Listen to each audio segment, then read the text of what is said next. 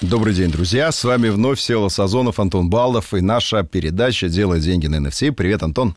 Всеволод, привет. Привет, друзья. А, благодарю вас, что вы нас слушаете. Мы для вас, как всегда, подготовили жаркий и острый контент. Да, но не стоит смешивать этот жаркий острый контент с обучением э, в нашей школе «Делай деньги на NFT», о чем мы уже много раз говорили. Там мы проводим такие академические э, обучающие уроки, да, вместе с инструкциями, как пользоваться мелкой моторикой. А здесь мы рассказываем о своем мнении и отношении к тем или иным событиям. При этом хотелось бы сказать, что наше мнение все-таки мнение субъективное, поэтому вы можете его слушать, но решение принимать, безусловно, только вам по каждой позиция по каждой ситуации. Антон, ну, о чем мы сегодня поговорим? Да, о чем-нибудь таком легком, комфортном, веселом и смешном. Вот что в нашем мире сейчас такое смешное, что все или многие активно обсуждают и до конца так и не дообсудили? Слушай, давай мы сегодня будем с тобой некими рязанскими баб бабками на лавке, которые будут сидеть и сплетничать очень успешных людей. Давай, давай, давай.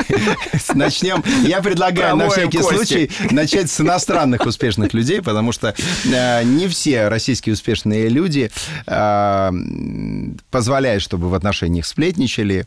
Поэтому давайте что-нибудь такое попроще и все-таки поближе к блокчейну. Да. А, давай с тобой обсудим Марка Цукерберга с его переименованием Фейсбука в Мету, и на сегодняшний день Марк находится в топ-3 по Форбсе по а, состоянию ну, что само по себе вызывает очень существенное да, уважение. Мы тобой... И мы не можем, те, кто в первой десятке, друзья, мы не можем ничего плохого о них говорить. А, мы только вот, начиная с 11 а, номера, поэтому раз Марк в третьем, мы не скажем о нем ничего плохого, но мы зададим себе очень простой вопрос. У человека все было хорошо в жизни, у него был Facebook, Instagram, там куча всего. WhatsApp. Принос... WhatsApp приносила кучу денег. И вдруг а, заявление, для многих внезапное, но мы-то с тобой знали о нем, естественно, о том, том, что э, Facebook будет переименован в мету. Конечно, мы не знали, во что его переименуют, но то, что Facebook заинтересовался метавселенными, мы говорили уже достаточно давно, речь шла об инвестициях порядка 50 миллионов в исследовании метавселенных. И такое резкое изменение, да, прям, ну, Facebook само по себе имя, которое стоит колоссальные деньги. Ну, потому что имя компании – это то, что ее сопровождает зачастую до конца жизни. Все, что Apple переименовался бы, я не знаю, в Lime какой-нибудь. Цукерберг не испугался. Почему? А, я думаю, э, что Цукерберг уже давно подступил, на самом деле, к теме криптовалюты. Он хотел запустить еще два года там назад свою криптовалюту, но были со стороны регуляторов вопросы по этому поводу, и он несколько раз а, переименовывал свои проекты, но не отпустил эту мысль. Ну и, наверное, другой момент, с кем он когда-то планировал делать э, изначальный Facebook, да, те, кто ему дали вообще мысли про создание социальной сети, это братья э, Уилк Паркинсоны, которые в криптомире являются драйверами этой индустрии, они являются долларовыми миллиардерами, они имеют свою криптобиржу, и я считаю, что они ну, также и влияют э, вообще на всю индустрию. Я думаю, да, Марк на это тоже обращает внимание, и Марк тоже хочет э, использовать данный момент. Это с одной стороны. Но с другой стороны, давай обсудим следующую ситуацию. Мы помним, друзья, а, как какое-то время назад а, у нас в течение суток лег а, Facebook, лег WhatsApp, Instagram, и все стали кричать, боже мой, как мы будем жить без этого, куча бизнесов останется подвешенным, мы не сможем давать рекламу, да, то есть таргет у нас умер, мы не сможем переписываться, потому что сеть у нас легла.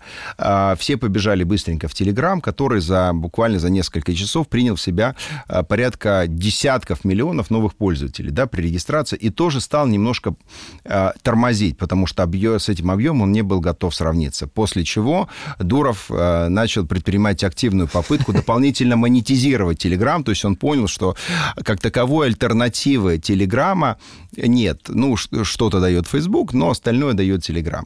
И что происходит при этом? То есть мы фактически находимся в засилии, да, в определенных э, социальных сетей. То есть мы рабы, Ну, реально мы рабы, да, почему? Потому что если, давайте, у нас отключат завтра Telegram, у нас отключат WhatsApp, сколько времени нам потребуется, чтобы э, провести определенную аккомодацию к новой жизни? Я вас уверяю, что очень долго. Да, мы начнем снова звонить по телефону, и мы снова начнем искать какие-то социальные мессенджеры для того, чтобы отца, общаться. Мы вспомним о э, старых продукциях, я не помню, как они уже даже назывались, которые когда-то умерли и не родились э, вновь. Но Почему это происходит? Друзья, происходит это потому, что мы кучу бизнесов уже перевели в онлайн. Бизнесов, общения, разговоров, чатов, информационных ресурсов. Но это все находится на определенных социальных платформах, которые, по сути, принадлежат нескольким корпорациям, которые контролируются правительствами, как бы ни говорили о их независимости. Да, я абсолютно точно уверен. Вспомним о том, что вызывали и как вызывали в Сенат того же Цукерберга, он перед ними отчитывался, а перед людьми, которые там, чье состояние в тысячи раз меньше, чем у него, он сидел как школьник, отчитывался, потому что он понимал, что решение принимают политики. Они по щелчку пальцев могут причинить ему такие финансовые сложности и проблемы. Да, поэтому лучше не ссориться.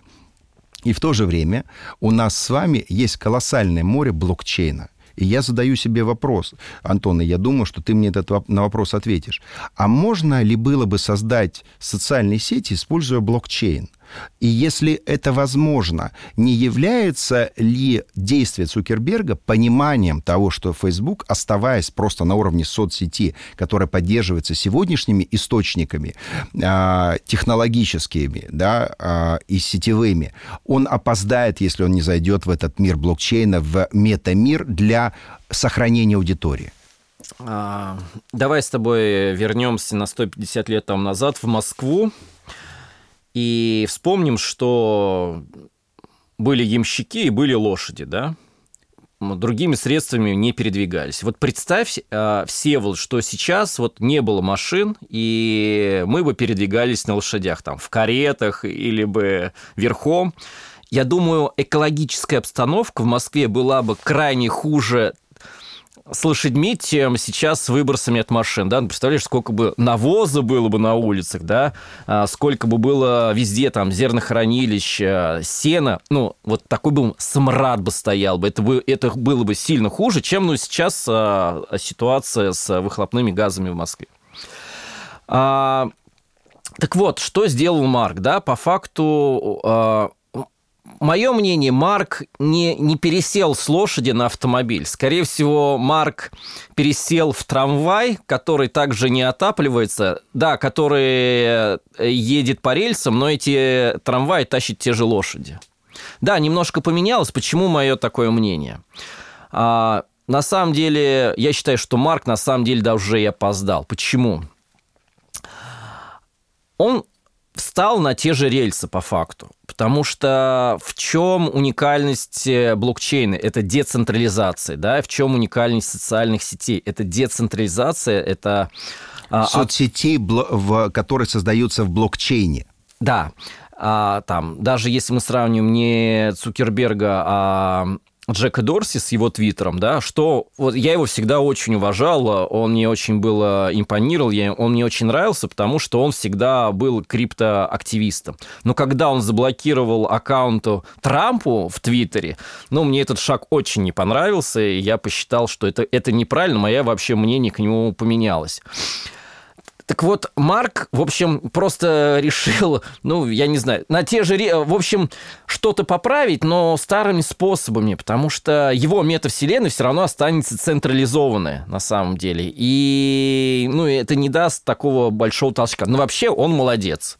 Окей. Ну, э, о чем мы говорим? Мы говорим о том, что сейчас уже, и мы с тобой знаем, мы присутствуем на ряде криптоконференций в области блокчейна, действительно идет, друзья, активное развитие именно блокчейн-соцсетей. Да, они э, были запущены. Я не буду говорить их названия. Я думаю, сейчас нет в этом особенного смысла, пока мы не увидим реальных результатов. Какие-то из них легли, какие-то из них до сих пор в разработке. Но а, в чем идея? Идея в децентрализации. То, о чем сказал Антон. Представляете, то есть у нас есть соцсеть, которая децентрализована, да, которая, в которой есть базисные а, контракты, э, смарт-контракты, запрещающие определенную тематику, определенные слова. Но в целом нет одного правительства или государства, которое могло бы диктовать этой соцсети, что говорить, как использовать, как общаться, которое не могло бы по щелчку рубильника переключить, используя которое мы также могли бы делать бизнес, зарабатывать деньги, выстраивать новые профессии.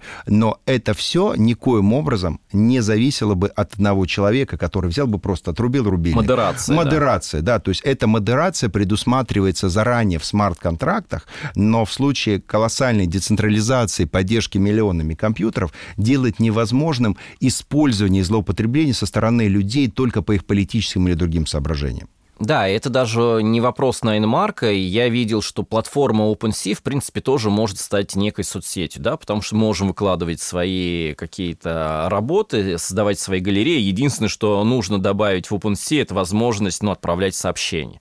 Но при этом OpenSea также проводит работы по модерации, а, ну, каких-то работ. Она может удалить аккаунт, еще что-то делать. Конечно. Ну, и OpenSea уже существует с 2017 года, и они уже с того времени не реализовали это. То есть они все равно все а, централизованные. Но а, принцип а, биткоина как раз его ценность, его колоссальная децентрализация. И то, что происходит с эфиром, эфир, который, да, действительно был придуман Виталиком Бутериным, а, он, по сути, сейчас является децентрализованной валютой, потому что количество владельцев эфира таково, что влияние даже на одного Виталика не повлечет за собой уничтожение эфира. Но он более централизованный, чем биткоин. Это безусловно. Но биткоин да. изначально создавался как децентрализованный стороны. При всем этом, когда мы говорим с вами о публичных и о частных э, блокчейнах и о публичных и частных криптовалютах, вам не стоит забывать, что любой человек, по сути, может создать криптовалюту, если он обладает достаточными знаниями, либо командой разработчиков. Это несложно, и, честно говоря, это даже не архидорого. Но вопрос, а, выстрелит ли эта криптовалюта или нет. И очень часто мы видим, об этом мы поговорим в следующем выпуске, что такое все-таки частные и публичные криптовалюты. А, и а, заканчивая наше сегодняшнее выступление, возвращаясь немножко к Цукербергу, мы хотели сказать, конечно, он молодец. Конечно, он он заявил на весь мир, что, господа, хватит быть динозаврами. Вот фактически я его посыл расценил так.